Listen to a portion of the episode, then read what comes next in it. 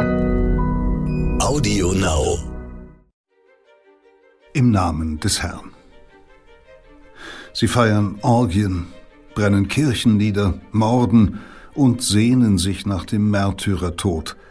Die Zirkumzellionen sind die radikalsten jener Fanatiker, die sich im vierten Jahrhundert in Nordafrika von der katholischen Kirche abspalten. In ihrem Furor bringen sie Chaos über eine ganze Region und fordern so das römische Reich heraus.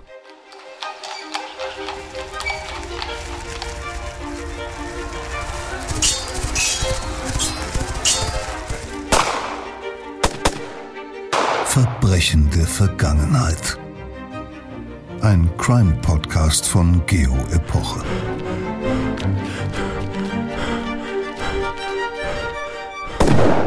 Hallo, herzlich willkommen bei Verbrechen der Vergangenheit, dem Crime-Podcast, der Sie mitnimmt auf spannende und lehrreiche Reisen in andere Zeiten und Welten. In dieser Folge geht's mal wieder besonders weit zurück und weg, nämlich ins antike Nordafrika. Bevor wir starten, habe ich aber noch kurz einen Hinweis in eigener Sache für Sie. Und zwar möchte ich Sie auf das erste Live-Event mit Geo Epoche hinweisen und herzlich dazu einladen. Am 25. Oktober, das ist ein Dienstag, können Sie in Hamburg bei der Veranstaltung Der Mensch und die Macht unseren Redaktionsleiter Joachim Telgenbüscher, der hier ja schon öfter zu hören war, im Gespräch mit dem renommierten Historiker Ian Kershaw erleben. Es wird um Machtmenschen gehen, um Gestalten wie Stalin, Tito, Gorbatschow und die Frage, inwiefern sie das 20. Jahrhundert geprägt haben. Und auch Peter Kämpfe ist dabei, der Erzähler von Verbrechen der Vergangenheit, den Sie ja gleich wieder hören. Nähere Infos Infos und einen Link, über den Sie an Tickets gelangen, finden Sie in den Shownotes zu dieser Folge. Und in der wollen wir nun die mysteriösen Verbrechen der Zirkumzillion rekonstruieren. Das waren brutale Glaubenskämpfer, die im vierten Jahrhundert nach Christus nicht nur andere Christen töteten, sondern für die römischen Kaiser, die damals über Nordafrika herrschten, eine echte Gefahr waren. Ich bin Insa Bethke, Redakteurin bei Geopoch und bei mir im Studio ist meine Kollegin Dr. Anja Fries. Sie ist Ägyptologin und hier schon häufiger als Fachfrau der Redaktion für das Altertum überhaupt zu hören gewesen. Vor allem aber hat sie, bevor sie in die Textredaktion von Geopoche kam, lange genau dort gearbeitet, wo die Zirkumzillionen sich äh, herumtrieben, nämlich in Nordafrika. Hallo Anja. Hallo Insa, schön wieder mal da zu sein. Ja, schön, dass du da bist.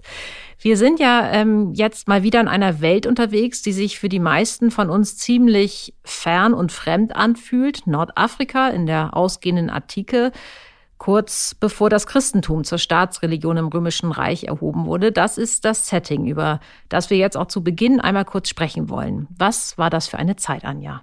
Auf jeden Fall kann man sagen, eine sehr bewegte. Das Imperium Romanum ist zwar nicht mehr so groß äh, wie noch unter Kaiser Trajan, aber es ist immer noch riesengroß. Also es ist gewaltig, um, damit man sich das ein bisschen besser vorstellen kann. Im vierten Jahrhundert, in dem ja unsere Geschichte spielt, reicht es von Britannien im Norden bis Ägypten im Süden, von der Iberischen Halbinsel und der gegenüberliegenden Küste Nordafrikas im Westen bis an die Quellregionen von Euphrat und Tigris im Osten. Also grob gesprochen der gesamte Mittelmeerraum und das südwestliche Europa. Entsprechend hat es natürlich eine sehr, sehr gemischte und vielfältige Bevölkerung und sehr lange Grenzen. Und diese Grenzen sind nicht nur sehr lang, sondern die werden auch permanent bedroht. Im Norden etwa durch unterschiedlichste germanische Völkerschaften, die an die äh, Grenzen brannten und in das Reich drängen. Im Süden beispielsweise durch Nomadenstämme. Die außenpolitische Lage des Römischen Reiches ist also in dieser Zeit vorsichtig ausgedrückt angespannt. Ja, das kann man wohl sagen. Und das hat natürlich auch Auswirkungen auf die innere Stabilität dieses Riesenreiches. Also zum einen haben wir ähm, das Vielvölkerreich sowieso schon schwieriger äh, zu beherrschen, wenn man mit vielen, vielen unterschiedlichen Menschen zu tun hat. Andererseits dann haben wir eine außenpolitische Bedrohungslage. Das macht das auch komplex. Und deswegen müssen die Kaiser immense Anstrengungen unternehmen, um das Vielvölkerreich militärisch, sozial, aber auch wirtschaftlich zusammenzuhalten. Ähm, seit dem späten dritten Jahrhundert wird Rom daher nicht mehr nur von einem Kaiser regiert, sondern tatsächlich von zweien die jeweils auch noch Stellvertreter haben. Und diese zwei Kaiser und ihre Stellvertreter sind jeweils für den Osten und den Westen des römischen Imperiums zuständig. Ohne diese Maßnahme wäre es wahrscheinlich gar nicht mehr möglich gewesen, dieses Riesenreich und dieses vielfältige Reich überhaupt kontrollieren zu können. Und als wäre das nicht genug, verändert auch das Christentum, das während dieser Zeit in der Bevölkerung mehr und mehr Zulauf findet, die Binnenstruktur des Imperiums ganz erheblich. Inwiefern? Was heißt das konkret? Anfangs ist das Christentum, das den Gläubigen im Gegensatz zu anderen Religionen, die es in der Antike so gab, Vergebung, Hoffnung und Erlösung verheißt, nur eine Religion von vielen. Also es gab ja vielfältige Religionen im römischen Imperium, im, äh, sogar noch im alten Ägypten, das ist ja bekannt, viele unterschiedliche Glaubensrichtungen. Entsprechend ist es der römischen Obrigkeit, ähm, salopp gesagt, lange eigentlich egal, weil es eine Sekte von vielen ist. Aber je mehr Menschen sich äh, dem neuen Glauben anschlossen, desto gefährlicher wurde das Christentum für Rom. Inwiefern das? Im Gegensatz zu den Römern verehren die Christen nur einen Gott, also es das heißt ja schon, das erste von den zehn Geboten, die äh, laut biblischem Bericht von Gott direkt an Moses übertragen worden sind, heißt es ja, ich bin der Herr dein Gott, du sollst keine anderen Götter haben neben mir. Und entsprechend weigerten sich die Christen standhaft, anderen Göttern äh, des römischen und dann natürlich auch den Göttern des römischen Staates Opfer darzubringen. Ja, ein paar Götter links liegen zu lassen, das hört sich jetzt erstmal aber noch nicht äh, wirklich staatsgefährdend an. Ja, für uns heutige vielleicht nicht, doch im Verständnis der Menschen der Antike war das wirklich substanziell, weil ähm, mit der Weigerung, den anderen Göttern zu opfern, ähm, haben die Christen im Prinzip einen Jahrhunderte, wenn nicht Jahrtausende alten Konsens aufgekündigt. Die Menschen glaubten damals fest daran, dass ein Reich oder eine Gemeinschaft nur blüht, wenn äh, den Göttern Recht getan wird, wenn ich sie also ehre, wenn ich ihnen Opfer bringe und dass der Erfolg eines äh, Reiches eben nur dadurch ähm, äh, garantiert werden kann, durch die Gnade der Götter. Und das glaubten die Römer natürlich auch. Also die Römer waren groß wegen der Gnade der Götter Roms. Im Umkehrschluss bedeutet das aber auch, wer die himmlischen erzürnt, also indem er ihnen Opfer verweigert, indem er sich eben nicht um sie kümmert, der gefährdet den gesamten Staat. Und deswegen versuchte die römische Obrigkeit, ähm, die Verbreitung des Christentums tatsächlich immer wieder zu unterbinden. Das schon recht früh, also schon im ersten Jahrhundert unserer Zeitrechnung, die in der westlichen Welt ja äh, mit Christus beginnt, also im ersten Jahrhundert nach Christus wurden Anhänger Jesu verfolgt und für ihren in Augen der Römer staatsgefährdenden Glauben hingerichtet. Der Beginn äh, der römischen Christenverfolgung. Genau. Ähm, allerdings muss man sagen, dass es keine reichsweiten Verfolgungen gab damals. Am Anfang waren die lokal begrenzt äh, was damit zusammenhängt, eine Religion von vielen. Mhm. Aber äh, Ende des zweiten Jahrhunderts nach Christus ändert sich das. Und da kommt ein Kaiser an die Macht, Kaiser Septimius Severus, der übrigens im heutigen Libyen geboren ist, also auch aus Nordafrika äh, stammt, wo mhm. unsere Geschichte spielt.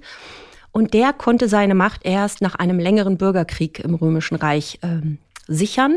Und um das Reich weiter zu konsolidieren, hat er die, äh, die, die Einhaltung des Staatskultes von den Bürgern gefordert. Mhm. Und die Christen aber weigerten sich natürlich weiterhin den Göttern Roms zu opfern. Und ähm, damit brachten sie im Verständnis ihrer Mitmenschen nicht nur den Staat in Gefahr, sondern äh, eigentlich ähm, haben sie damit auch noch die Legitimität des Kaisers gefährdet. Der hat das ja angeordnet und sie folgen dem nicht nach. Das gab Ärger. Das gab Ärger. Und ähm, wer sich selbst nach Aufforderung weigerte, äh, Staat und Kaiser Respekt zu zollen, dem drohten dann empfindliche Strafen bis zum Tod. Und diese Repressionen wiederum, da kommen wir wieder zu der außenpolitischen Lage, nahmen in dem Maße zu, wie Rom von außen äh, bedroht wurde. Und das nimmt auch um die Mitte des dritten Jahrhunderts äh, wieder zu. Goten, Alemannen und Franken äh, brannten an die Grenzen im Norden, im Osten griffen die persischen Sassaniden an. Und nun wurden alle Bürger des Imperium Romanum per Edikt, also per kaiserlichem Erlass, dazu gezwungen, den Göttern zu opfern. Und was haben die Christen jetzt gemacht in dieser Situation? In dieser Situation, ähm, das ist natürlich eine Glaubensfrage, was macht man? Einige lenkten ein, also haben geopfert. Andere leugneten Gott oder kauften sich gefälschte Opferbescheinigungen, um einer Strafe zum Beispiel zu entgehen. Und diejenigen, die sich weigerten, den Göttern zu opfern, die wurden enteignet, verbannt oder getötet. Es gibt Märtyrerverzeichnisse aus dieser Zeit und die legen nahe, dass es wirklich tausende Anhänger Jesu waren, äh, die ums Leben kamen. Ähm, nicht nur in Nordafrika, auch in Rom, im heutigen Frankreich oder auch in der Levante. Mhm. Erst im Jahr 311 nach Christus ähm, enden diese staatlichen Nachstellungen. Und das hat einen Grund. Die Obrigkeit hatte nämlich erkannt, dass das alles nichts nützt. Also diese Verfolgung hat das Christentum nicht geschwächt, sondern in den Unterdruck, äh, in den, Entschuldigung, in den Untergrund ähm, gedrückt, ähm, vertrieben und dort im Untergrund, im Geheimen, sind die Christen unglaublich mächtig geworden. Mhm. Und hatten längst alle Bevölkerungsschichten erreicht, sogar die obersten. Und das zeigt sich schon ein Jahr später, nämlich im Jahr 312 nach Christus, besiegt Konstantin I., der ist der, der Konstantin, der später Konstantin der Große genannt wird, ähm, der besiegt, der hat eine, ähm, hat eine Schlacht vor sich und da geht es, ähm, es geht um den Kampf gegen einen Mitkaiser, den er also äh, besiegen möchte. Und in dieser, äh, am Vorabend der Schlacht hat er eine Vision. Und zwar erscheint ihm ein Kreuzeszeichen. Und ähm, die Vision sagt, in diesem Zeichen mögest du siegen. Mhm. Und er malt, also so geht die Geschichte. Er malt also äh, Kreuzer auf die Schilder seiner Soldaten und tatsächlich äh, siegt er an der Milwischen Brücke und fördert daraufhin das Christentum. Eine komplette Kehrtwende also. Ja, und er selbst lässt sich sogar taufen, allerdings erst auf dem Totenbett, also als er 337 äh, nach Christus im Sterben liegt, äh, lässt er sich taufen und ist somit tatsächlich der erste Christenkaiser des Imperium Romanum überhaupt. Wurde denn das Christentum damit jetzt auch Staatsreligion? Äh, nein, so weit war es noch nicht, denn wir sprechen zwar die ganze Zeit von dem Christentum, aber die Christen waren nie eine monolithische Einheit, also das sind sie auch heute nicht. Äh, schon kurz nach dem Tode Jesu drohten seine Anhänger in mehrere Gruppen zu zerfallen. Es gab schon äh, Streitigkeiten und Differenzen zwischen Petrus und Paulus, die auf einem eigenen Apostelkonzil äh, erstmal beigelegt werden mussten. Später wütete etwa lange ein Streit über das wahre Wesen Jesu, also wer, wer war Jesus überhaupt? War er Mensch? War er Gott? War er beides? Und ähm, diese Frage wurde erstmalig im Konzil von Nicea im Jahr 325 beigelegt übrigens unter dem Vorsitz von Konstantin dem Großen, dem es dabei allerdings weniger um die Religion als eben um die Ruhe im Reich ging. Man einigte sich in Nicea darauf, dass Jesus, ich zitiere, wahrer Gott vom wahren Gott und eines Wesens mit dem Vater sei. Diese Formel wendete sich vor allem gegen die arianischen Christen, die der Meinung waren, äh, Jesus sei Gott nur ähnlich, aber eben nicht gleich. Hm. Konstantin ähm, trug also zur Vereinheitlichung des christlichen Glaubens bei, um Ruhe und Ordnung zu stiften. Vereinfacht gesprochen kann man das so sagen. Und das war auch notwendig, denn allerort gab es christliche Splittergruppen, die die katholische Mehrheitskirche, also katholisch heißt ja, äh, ist griechisch für allumfassend, äh, mhm. gefährdeten und damit nicht unerhebliche Unruhe im von außen bedrohten römischen Reich stifteten. Mm, und damit kommen wir jetzt zu unserer Geschichte, denn eine dieser Splittergruppen, das waren dann die äh, Zirkumzellionen, richtig? Genau. Was heißt das eigentlich übersetzt, Zirkumzellion? Das ist ja erstmal ein Begriff, der für uns sehr eigenartig klingt. Ja, das stimmt und ist auch gar nicht so einfach zu übersetzen. Laut dem um die Mitte des vierten Jahrhunderts im heutigen Algerien geborenen Kirchenvater Augustinus leitet sich der Name Zirkumzellion vom lateinischen Circumcellae ab. Das heißt übersetzt so viel wie um die Keller oder auch um die Märtyrerschreine kreisen. Mhm. Äh, beides könnte passen, denn die Zirkumzellionen rekrutierten sich aus armen Wanderarbeitern, Tagelöhnern, die ihren Lohn oftmals in Wein oder Naturalien ausgezahlt bekamen, also quasi deswegen um die Vorratskeller kreisten. Äh, und das andere könnte eben auch stimmen, weil sie einen ausgeprägten Märtyrerkult äh, betrieben und dann eben über diese Märtyrer, äh, um diese Märtyrerschreine äh, zu finden waren und natürlich auch dorthin pilgerten, um diese zu verehren. Dazu, und es gibt sogar eine Schnittmenge weil an diesen Märtyrerschreinen gab es offensichtlich auch Lebensmittelopfer. Also das könnte beides irgendwie so mhm. miteinander verschmelzen. Vor allem aber waren sie die militanten Helfershelfer einer strenggläubigen Splittergruppe, die insbesondere in Nordafrika großen Zulauf fand. Und diese von den Katholiken sogenannten Donatisten, die sahen sich nämlich als Kirche der Märtyrer. Mhm und schlossen äh, nach dem Ende der Christenverfolgung all jene aus ihren Reihen aus, die sich beispielsweise gefälschte Opferbescheinigungen gekauft hatten, um ähm, eben den Verfolgungen zu entgehen. Mhm. Das war also vorher gängige Praxis, sein Christsein ähm, zu verheimlichen, ähm, öffentlich, aber vorzugeben, dass man dem römischen Staat und dessen Göttern huldigt. Das kam vor. Ähm, natürlich kam das vor, weil es ging um Leben und Tod. Also ähm, da schafft es nicht jeder, so fest im Glauben zu bleiben, ähm, dass er für seinen Glauben in den, in den Tod geht oder eben auch riskiert, seine Familie in den Tod zu führen. Und diejenigen, ähm, die das getan haben, also die sozusagen Gott geleugnet haben, mhm. um sich zu retten, die waren nun in den Augen der Hardliner Sünder und auf ewig verloren. Also das, was die getan hatten, war, war äh, auf ewig quasi, war eine ewige Schuld und Gnade und Vergebung äh, war, war diesen Radikalen absolut fremd. Im Grunde begingen nun also Christen nichts anderes als Verbrechen an anderen Christen.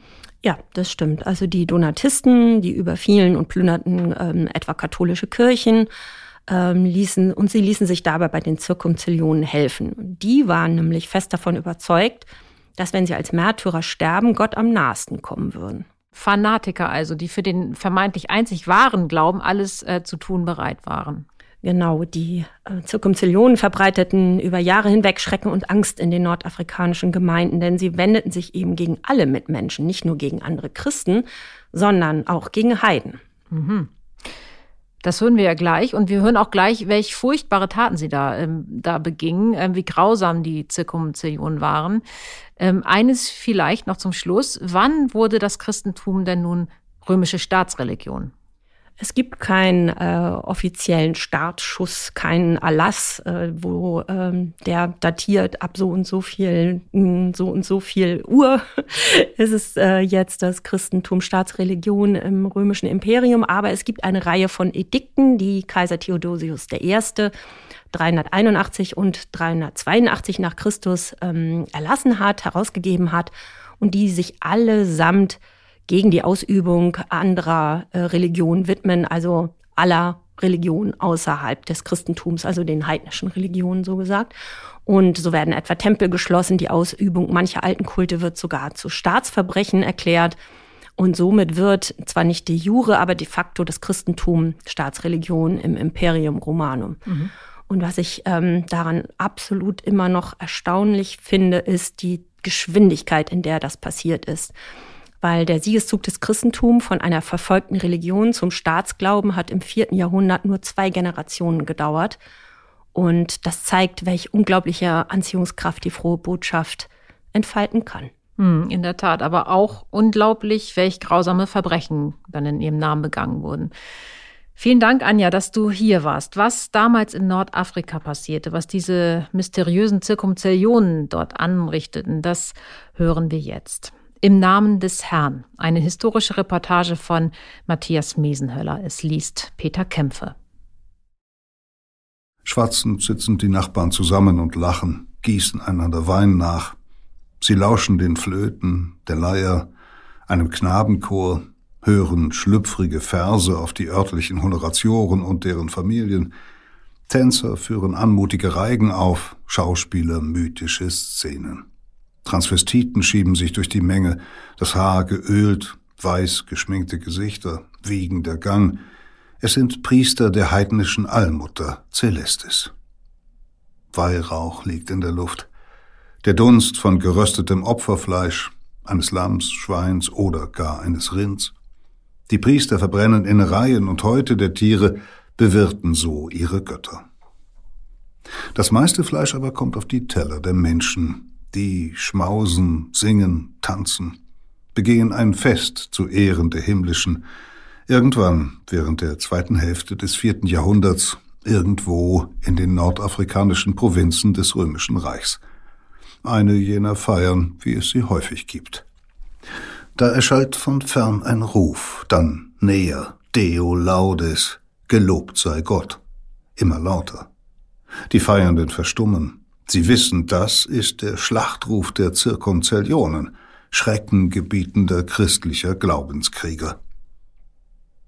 Diese Aufrührer achten weder die heiligen Sitten der Väter noch das Gesetz, weil ihr Allmächtiger keine anderen Götter duldet neben sich. Sie fürchten im Kampf bis auf den Tod niemanden, weil der Tod als Märtyrer ihre große Sehnsucht ist.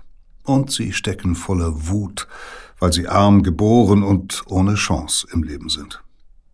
Abscheuliche Dinge werden über sie erzählt, dass sie leben wie die Räuber und die guten Bürger hassen, dass sie sich mit den Frauen in ihren Reihen ohne Scham und Zucht schändlichen Ausschweifungen hingeben, dass sie maßlos Wein trinken, bis sie im Rausch sich und andere umbringen. Und dass sie für den Glauben ihr Leben einsetzen, ja mutwillig den Tod suchen. Dann sind die Glaubenskrieger auch schon da.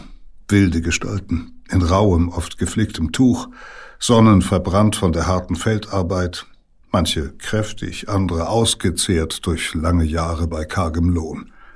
Einige mit Narben oder fehlenden Zähnen von früheren Kämpfen. In den schwieligen Fäusten halten sie hölzerne Knüppel. Richtige Waffen könnten sie sich nicht leisten. Nur einige Männer tragen Messer oder ein Beil. Überdies mahnt ja schon Jesus in der Bibel, wer das Schwert nimmt, soll durch das Schwert umkommen. Also nehmen seine Nachfolger ihren Herrn wörtlich und schlagen mit Stöcken und Knütteln auf die Feiernden ein. So lassen sich zeitgenössische Quellen jedenfalls deuten. Dumpfes Klatschen, Blut Schmerzensschreie mischen sich mit solchen des Entsetzens, denn jetzt reißen die Angreifer auch noch die Standbilder der alten römischen Götter nieder, verstümmeln die marmornen Gesichter, brechen Arme und Hände ab, hacken das freimütig dargestellte Geschlecht fort. Endlich fassen sich die Überfallenen, wehren sich. Erbitterte Zweikämpfe brechen aus, dazwischen immer wieder das Rufen der Angreifer, Deo laudes, laudes Deo, Ehre sei Gott. Die Heiden sind zwar überrumpelt worden, aber sie sind in der Mehrzahl. Vielleicht haben sie Waffen zur Hand. Vielleicht gibt es Wachmannschaften. Jedenfalls liegt bald einer der christlichen Schläger tot am Boden. Dann geraten die übrigen unter Druck, werden nun selbst blutig geprügelt, bedrängt. Schließlich räumen sie das Feld. Doch wie im Triumph tragen die Zirkumzellionen ihren toten Glaubensgenossen mit sich, einen Märtyrer, einen, der auf direktem Weg ins Himmelreich gelangt, den Gott liebt und achtet, dessen Fürsprache Gewicht hat beim Herrn der Welt, der am jüngsten Tag mit zu Gericht sitzen wird über seine Feinde. Wenig gilt unter den christlichen Eiferern mehr, als sein Leben für den Glauben zu geben kaum eine ihrer Kirchen und Kapellen, in der nicht die Reliquien eines Märtyrers verehrt werden. Es heißt sogar, dass manche Zirkumzellionen aus Sehnsucht nach dem Martyrium schwer bewaffnete Soldaten attackieren, um sich von ihnen niedermachen zu lassen. Andere halten angeblich Reisende auf offener Straße an und zwingen sie, ihnen mit dem Schwert den Tod zu geben oder selbst zu sterben. Auch sollen manche der Fanatiker Mörder für Anschläge auf ihr eigenes Leben bezahlen, sollen sich in dem Wahn, so Gott zu gefallen, von Felsen stürzen, ins Feuer gehen, ins Wasser. Was verbirgt sich dahinter? Wer sind die Glaubenskämpfer? Eine heretische Sekte? Frühkommunistische Rebellen, wie manche Historiker wegen der Wut auf die Reichen meinen? Desperados, Rollkommandos der Kirche?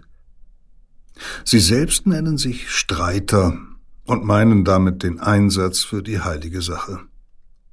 Überdauern wird indes der Schimpfname, den ihre Gegner ihnen geben, Zirkumzellionen, eigentlich eine abfällige Bezeichnung für arme Wanderarbeiter. Fest steht, dass sie sich an einem Ringen um Wahrheit und rechte Frömmigkeit beteiligen, das im vierten Jahrhundert nicht nur Christen mit Heiden ausfechten, sondern mindestens ebenso erbittert auch Christen untereinander. Dass sie mitstreiten in einem neuen, opferreichen Kampf, der mit der missionarischen Lehre von dem einen alleinigen Gott in die Welt gekommen ist. In einem Konflikt, der am Ende die Kultur der Antike untergehen lassen wird, dem um den wahren Glauben. Das römische Reich ist lange Zeit Heimat vieler Götter gewesen. Die Menschen lebten damit, dass der Nachbar einem anderen Kult huldigte als sie selbst, und der Staat nahm diesen mannigfaltigen Glauben und Aberglauben weitgehend hin. Anfangs galt das auch für die junge Gemeinschaft der Christen, doch rasch erregte deren offene Verachtung aller übrigen Götter Anstoß. Sie gerieten in Verruf weil sie an eine nur ihnen vorbehaltene Erlösung im Jenseits glaubten, weil sie offen ihre Feindschaft gegen die Freuden der Welt zeigten und weil sie sich von den Mitbürgern abkapselten. Es dauerte nicht lange, und in manchen Städten kam es zu Gewaltausbrüchen gegen die religiösen Sonderlinge. Auch die Obrigkeit verfolgte die Gemeinden nun Mal um Mal. Auslöser war meist, dass Christen es ablehnten, dem Kaiser und den Staatsgottheiten Roms zu huldigen. Dabei interessierte es die Beamten gar nicht, was der Einzelne glaubte, solange er Kaiser und Staatsgottheiten öffentlich ein symbolisches Opfer darbrachte, ein paar Körner Weihrauch vielleicht. Es war eine rein formale Geste der Loyalität, die zu verweigern jedoch als Rebellion galt, mit Gefängnis, Folter und sogar Tod bestraft wurde. Zahlreiche Christen vollzogen das Ritual, um sich und ihre Familie zu retten. Andere erschlichen falsche Opferbescheinigungen. Viele Bischöfe aber reagierten unnachgiebig. Ein Getaufter, so predigten sie, der einem Götzen opfere oder Christus leugne, habe sein Seelenheil für immer verwirkt. Viele Gläubige wählten deshalb das Martyrium. Gnädigere Priester indes gewährten den schwach gewordenen Vergebung, wenn sie Reue zeigten und Buße taten. Bald tobte innerhalb des Klerus ein erbitterter Streit zwischen Rigorosen und Nachgiebigen. Und zu Beginn des vierten Jahrhunderts, als die Christen besonders hart verfolgt wurden, spaltete er die Kirche. Wer mit den Verrätern auch nur das Brot teile, so verkündete es wohl im Jahr 304 eine Gruppe unerbittlicher Gläubiger im nordafrikanischen Karthago, der werde nicht mit uns teilhaben am Königreich der Himmel. Als kurz darauf die Verfolgungen endeten, schlossen die Rigorosen all jene vom Gottesdienst aus, die nicht widerstanden hatten, und erklärten auch die Standhaften zu Verrätern, wenn sie den Abgefallenen verziehen. Zwar setzte die Mehrheitskirche im Reich auf Aussöhnung, unter anderem weil Kaiser Konstantin, der selbst dem Christentum zuneigte, es so wollte, doch die afrikanischen Fundamentalisten focht das nicht an. Sie betrachteten sich als einzig wahre Kinder Gottes, als Kirche der Märtyrer. Nach ihrem Anführer Donatus, den sie zu einem ihrer eigenen Bischöfe wählten, nannten die Katholiken sie Donatisten. Die Donatisten selbst bezeichneten sich schlicht als Christen und nur sich. Binnen einer Generation stellten sie in Nordafrika die Mehrheit. Die afrikanischen Provinzen an der Küste zwischen Tripolitanien im heutigen Libyen und dem Atlantik zählen im vierten Jahrhundert zu den reichsten des römischen Imperiums. In weiten, sonnigen Ebenen und Flusstälern erstrecken sich satte Weizenfelder, bauen die Menschen Wein und Obst an. Dazwischen liegt Hochland, arm an Regen, auf dessen trockenen Böden römische Kolonisten Olivenhaine gepflanzt haben – breite, silbrig grüne Streifen in einer nach Westen hin immer karger, abweisender, aufragenden Bergwelt. Vor allem an der Küste blühen wohlhabende Städte, darunter die Weltmetropole Karthago auf dem Gebiet des heutigen Tunis. Aber es sind auch unruhige Provinzen. Reiche Grundbesitzer und Händler ziehen den Hass verschuldeter Kleinbauern auf sich, entrechteter Landarbeiter, schlecht bezahlter Erntehelfer. Immer wieder kommt es zu Meutereien und Aufruhr, und um 340 nach Christus wird daraus ein Flächenbrand. Revoltierende Banden plündern Gutshäuser, vernichten Schuldscheine. Sie befreien Sklaven, lassen sie in den Kutschen ihrer Herren Platz nehmen und spannen die Besitzer davor. Andere Reiche müssen unter Peitschenhieben schwere Mühlsteine antreiben. Wo Roms Militär die Rebellen zu fassen bekommt, macht es sie nieder – Gefangene werden enthauptet. Einige donatistische Priester stellen sich hinter die Aufrührer. Immerhin war Jesus ein Freund der Bedürftigen, nicht der Mächtigen. Umgekehrt kleiden Aufständische ihren Ruf nach Gerechtigkeit in Worte des Glaubens.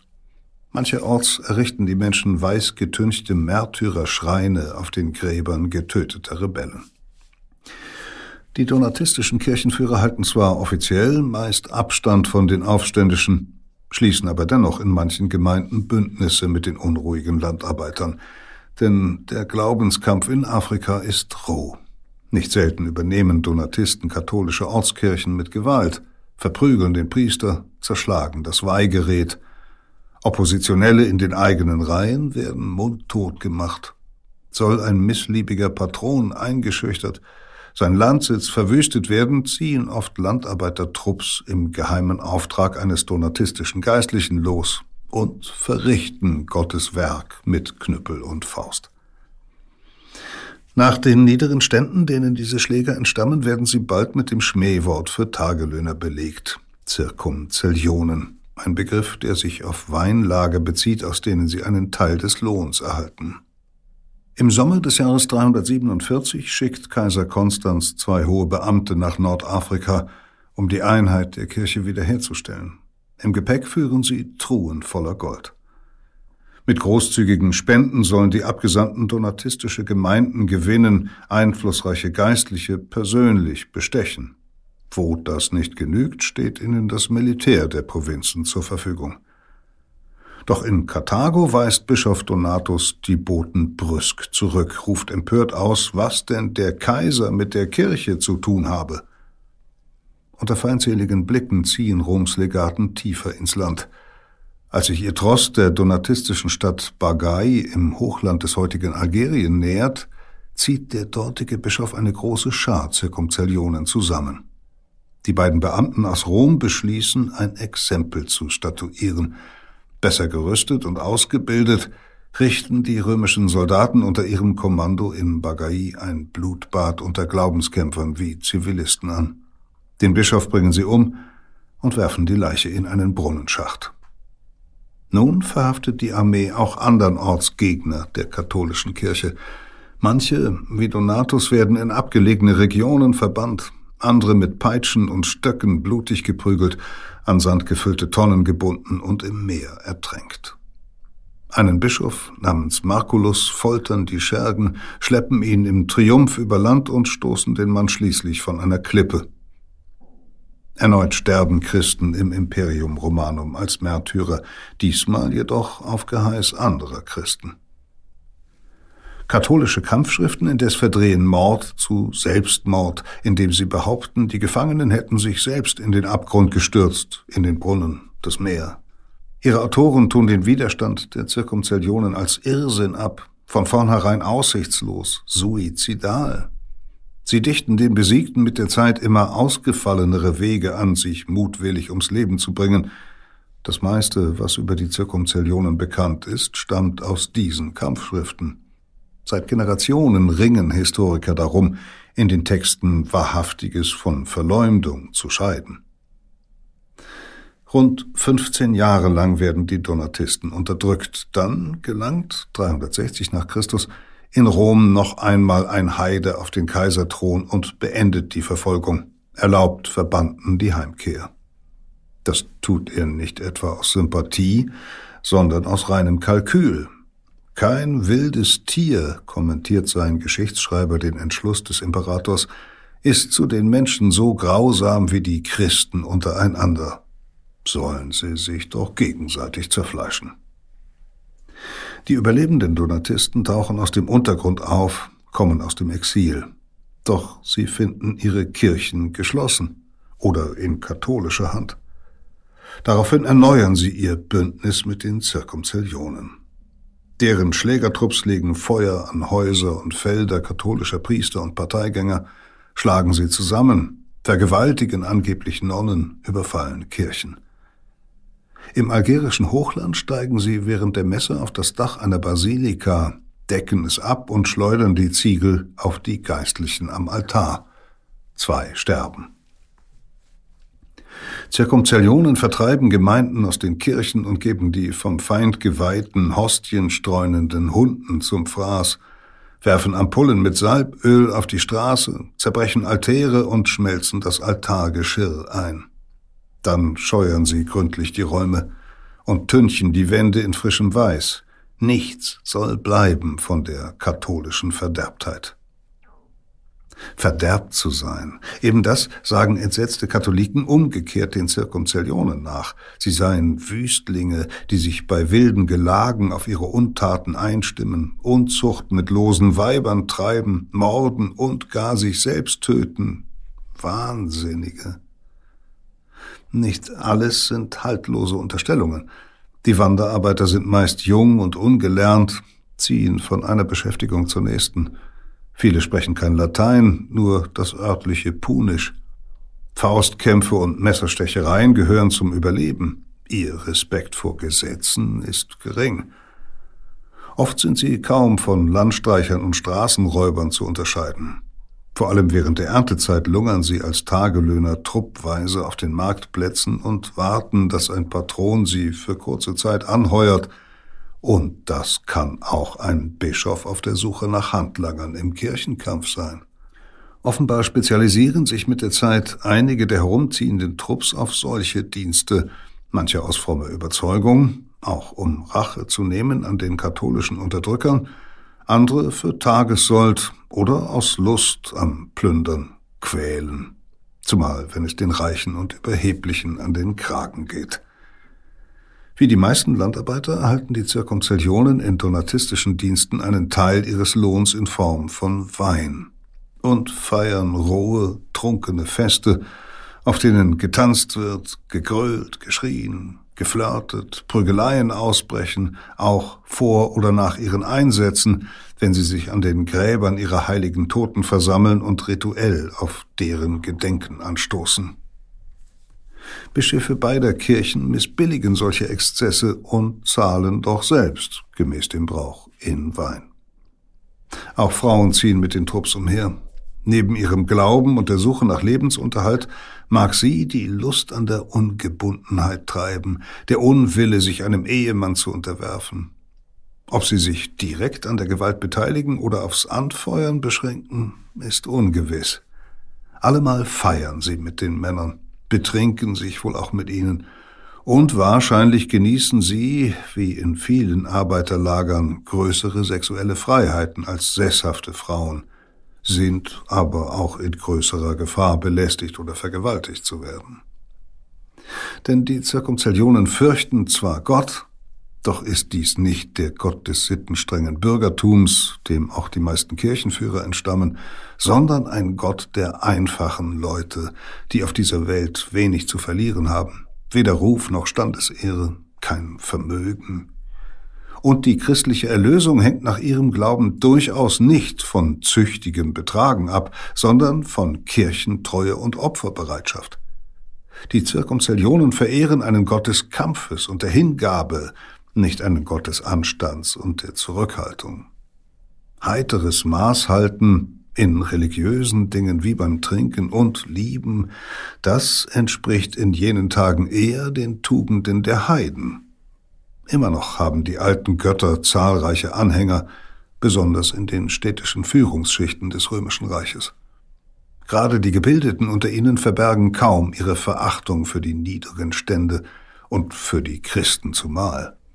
Deren Wundergeschichten und Jenseitshoffnung gelten ihnen als vulgär und lächerlich, als eine grobschlächtige Lehre für Sklaven, Waschweiber und Bauerntrampel. Daher entlädt sich neben dem religiösen Furor auch sozialer Grimm, wenn fanatische Christen radikal egalitär und anti-intellektuell überall im Reich heidnische Kultstätten schänden. Sie lynchen Wissenschaftler und Philosophen, verbrennen Bibliotheken, vernichten Romane, Gedichtsammlungen und gelehrte Abhandlungen, das Lebenswerk überragender Denker. Überdies zerstören in den folgenden Jahrhunderten Mönche in den Klöstern unzählige antike Schriften, indem sie das Pergament neu beschreiben und die antiken Texte nicht mehr kopieren. Schätzungen zufolge gehen so insgesamt mehr als 90 Prozent des antiken Wissens verloren. Binnen weniger Jahre gelingt es den Donatisten ab 362 nach Christus, große Teile Nordafrikas mit Hilfe der Zirkumzellionen zurückzugewinnen. Anschließend ebbt der Kirchenkampf zwar ab, doch enden die Unruhen und Überfälle nie ganz. Viele Gutsherren befestigen in diesen Jahren ihre Landsitze, errichten Wachtürme, heuern zum Schutz ihrer Familien Söldner an. Da bricht um 390 nach Christus unter den donatistischen Kirchenführern ein erbitterter Machtkampf aus. Zur gleichen Zeit übernehmen neue Männer leitende Ämter der katholischen Kirche in der Region, darunter der ebenso intelligente wie radikale Augustinus, der ab 395 Bischof in der Hafenstadt Hippo Regius ist. Spätere Generationen werden ihn als Kirchenvater verehren, als theologischen Wegbereiter. Augustinus greift die Donatisten öffentlich an, wirbt persönlich um Konvertiten, denunziert die Dissidenten als Unruhestifter. Erneut flammt der Glaubenskrieg auf, schärfer denn je. Schon die Sprache kennt kein Pardon. Bereits in früheren Zeiten nutzten christliche Eiferer ein hartes Vokabular, beschimpfen Andersgläubiger als böse, krank, geistesgestört, minderwertig, sahen in jüdischen Synagogen nichts als Bordelle und Räuberhöhlen.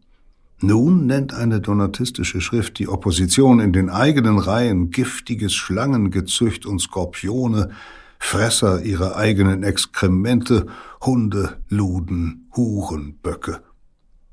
Die Bekehrung zur jeweils anderen Kirche verdammen beide Seiten als Mord, nämlich an der Seele des Verlorenen.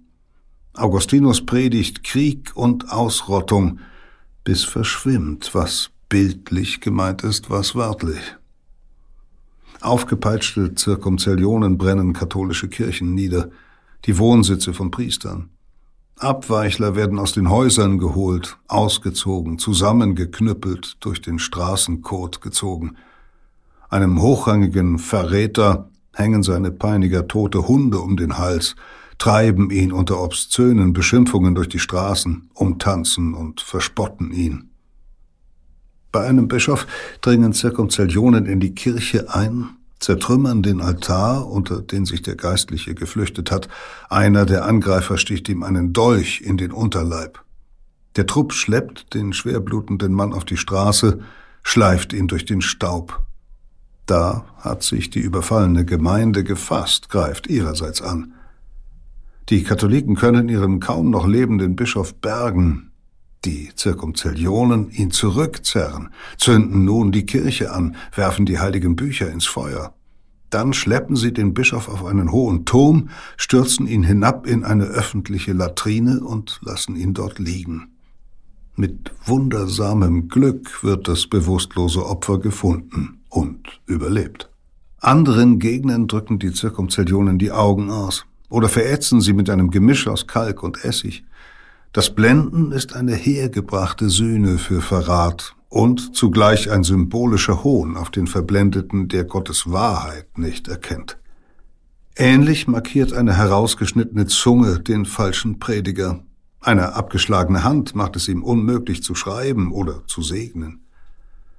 Blutig, kahl geschorene Schädel, gebrochene Kniescheiben, stets sollen die geschundenen Körper zur Botschaft werden. Seht her, was ihr getan hat und was die Strafe dafür war. Zwar geht die Gewalt mitunter selbst donatistischen Priestern zu weit, doch der Hass auf die Rivalen überwiegt und der Zugewinn an Macht, wenn ihre Schlägertrupps beim Einzug eines Bischofs in einer Stadt marschieren, ihre Knüppel schwingen und Männer sowie Frauen gemeinsam rhythmisch skandieren Deo laudes, Deo laudes, dann flößt allein schon dieser Auftritt gewöhnlichen Bürgern Furcht ein. Anschließend feiern und tanzen Gottesstreiter ausgelassen, einige mögen sich einander hingeben, bevor sie unter freiem Himmel einschlafen. Vermutlich teilen die Gruppen Essen und Trinken, Beute, ansonsten besitzen sie ohnehin kaum etwas über den Augenblick hinaus. Frühe Kommunisten im strengen Sinn des Wortes, wie es später manche sozialistisch geprägten Historiker sehen werden, sind die Eiferer dagegen wohl kaum. Keine Quelle deutet darauf hin, dass sie sich eine Überwindung des Privateigentums in dieser Welt vorstellen können. Allerdings rebellieren sie mit Gewalt auch gegen ihre Ausbeutung, gegen den Hochmut der Reichen und Gebildeten. Und so, wie sich die Revolutionäre des 19. und 20. Jahrhunderts auf die Lehren des Philosophen Karl Marx berufen werden, dient den Zirkumzellionen das Christentum dazu, ihrem Protest einen Rahmen zu geben, ihrem Sterben einen höheren Sinn. Allein gebiert dieses überhitzte Klima von Revolte und Gewalt aus Todeskult, Glaubenswahn und sündigem Genuss auch rituelle Selbsttötungen, wie von den Gegnern der Fanatiker immer wieder behauptet wird? Die Antwort der Historiker lautet wahrscheinlich ja, wenn auch wohl nicht in großer Zahl. Zu jedem Jahrestag wird in den Gottesdiensten jener Zeit erzählt, wie wunderbar und leicht der Märtyrer Markulus einst direkt in Gottes Hände geschwebt sei, nachdem ihn die katholischen Schergen im Jahr 347 vom Fels geworfen hatten.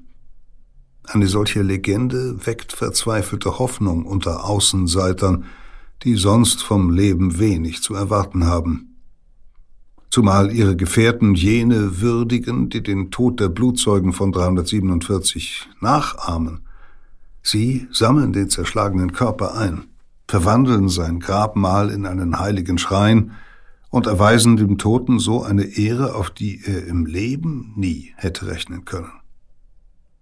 Andere Zirkumzellionen nehmen sich in den immer wieder aufflackernden Verfolgungen das Leben aus Furcht vor dem Schmerz der Folter – oder davor, dass sie nicht standhalten und Christus leugnen werden.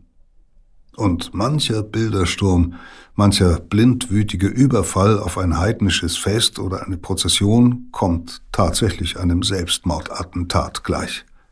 Allerdings wüten die Katholiken ganz ähnlich gegen heidnische Tempel und töten umgekehrt Heiden bei antichristlichen Ausschreitungen ihrerseits Unschuldige, stecken Kirchen an. Dennoch, unter den enthemmten Eiferern im weithin um sich greifenden Glaubenskrieg zählen die Zirkumzellionen zu den wohl extremsten. Weiterhin zerstören die christlichen Fanatiker Schuldregister, plündern Lagerhäuser, brennen Landgüter nieder und befreien Sklaven, nehmen Rache an besonders harten Herren. Vorübergehend bringen sie größere Landstriche unter ihre Kontrolle. Einzelne donatistische Kleriker verteilen sogar den besetzten Boden um, allerdings nicht an die Armen, sondern unter den wohlhabenden Gutsbesitzern der eigenen Glaubensrichtung. Das nutzt vor allem Augustinus von Hipporegius aus, um die Donatisten allgemein als Gefahr für die öffentliche Ordnung zu geißeln, als Ketzer, Aufrührer und Feinde des Reichs in dem mittlerweile das Christentum per Dekret zur Staatsreligion erklärt worden ist. Offenbar wirbt er mit seinen Schriften für eine neue Unterdrückung. Und als im Jahr 410 germanische Invasoren Rom überfallen und die Metropole plündern, erklären einflussreiche Höflinge den Fall der Stadt umgehend zur Strafe Gottes für eine Obrigkeit, die sich lax gegenüber Heiden und Heretikern zeige. Kurz nach der Katastrophe verbietet der Kaiser im sicheren Ravenna endgültig den Glauben der nordafrikanischen Abtrünnigen. Über die folgenden Kämpfe ist wenig bekannt. Vermutlich sind sie blutig und geprägt von der Übermacht der regulären römischen Truppen. Aus Angst vor Verfolgung schließen sich nun viele Donatisten doch den katholischen Gemeinden an. Auch etliche ihrer Bischöfe und Priester predigen fortan im Namen der zuvor verhassten katholischen Kirche, um sich selbst Einfluss und Macht zu erhalten. Andere flüchten ins Hinterland oder wählen den Märtyrertod. So gewinnen die Katholiken bald die Oberhand. Und schließlich, um das Jahr 420, verschwinden die Zirkumzellionen weitgehend aus der Geschichte. Doch der immer noch schwelende Kleinkrieg zwischen den Donatisten und den Katholiken dauert wohl weiterhin fort und endet auch nicht, als im Jahr 430 die Vandalen Nordafrika erobern, ein germanischer Stamm, der einer dritten Spielart des Christentums folgt und Donatisten wie Katholiken gleichermaßen feindlich gesinnt ist. Knapp 300 Jahre später, zum Beginn des achten Jahrhunderts, unterwerfen dann Gläubige einer weiteren Religion ganz Nordafrika, die aus Arabien stammenden Anhänger des Islam. Unter den Muslimen gehen Katholiken wie Donatisten unter. Was aber nie wieder verschwinden wird, ist die religiöse Gewalt. Diese seltsame, in der Antike zuvor unbekannte Verherrlichung des Todes, der Glaubenskrieg im Namen des einen Gottes und der einzigen Wahrheit. Peter Kämpfe las Im Namen des Herrn, einen Text aus der Geo-Epoche Jubiläumsausgabe Die Welt seit dem Jahr 1. Sie finden diese und viele weitere Geschichten von Geo-Epoche in unserer Digitalbibliothek Geo-Epoche Plus, die Sie unter geo-epoche.de erreichen. Dort gibt's außer spannenden Heften, die übrigens auch eine tolle Optik bieten, auch noch einiges zu hören, unter anderem natürlich alle neuen Folgen von Verbrechen der Vergangenheit und das jeweils vier Tage früher als anderswo. Und inklusive ist auch unser kleines Paid-Audio-Angebot Menschen, die Geschichte machten, das Sie ansonsten für 2,99 Euro im Monat bei Apple und Spotify abonnieren können. Und hier nochmal die Erinnerung an das Live-Event Der Mensch und die Macht am 25. Oktober in Hamburg, bei der Sie Peter Kämpfe live hören und den renommierten Historiker Ian Kershaw im Gespräch mit unserem Redaktionsleiter Joachim Telgenbüscher erleben können. Nähere Infos in den Show Notes. Hier bei Verbrechen der Vergangenheit erzählen wir demnächst, wie aus der linken Studentenbewegung in Deutschland Ende der 1960er Jahre eine Gruppierung erwuchs, die auf Gewalt und Terror statt Debatten und Protest setzte. Die Rote Armee-Fraktion, kurz RAF.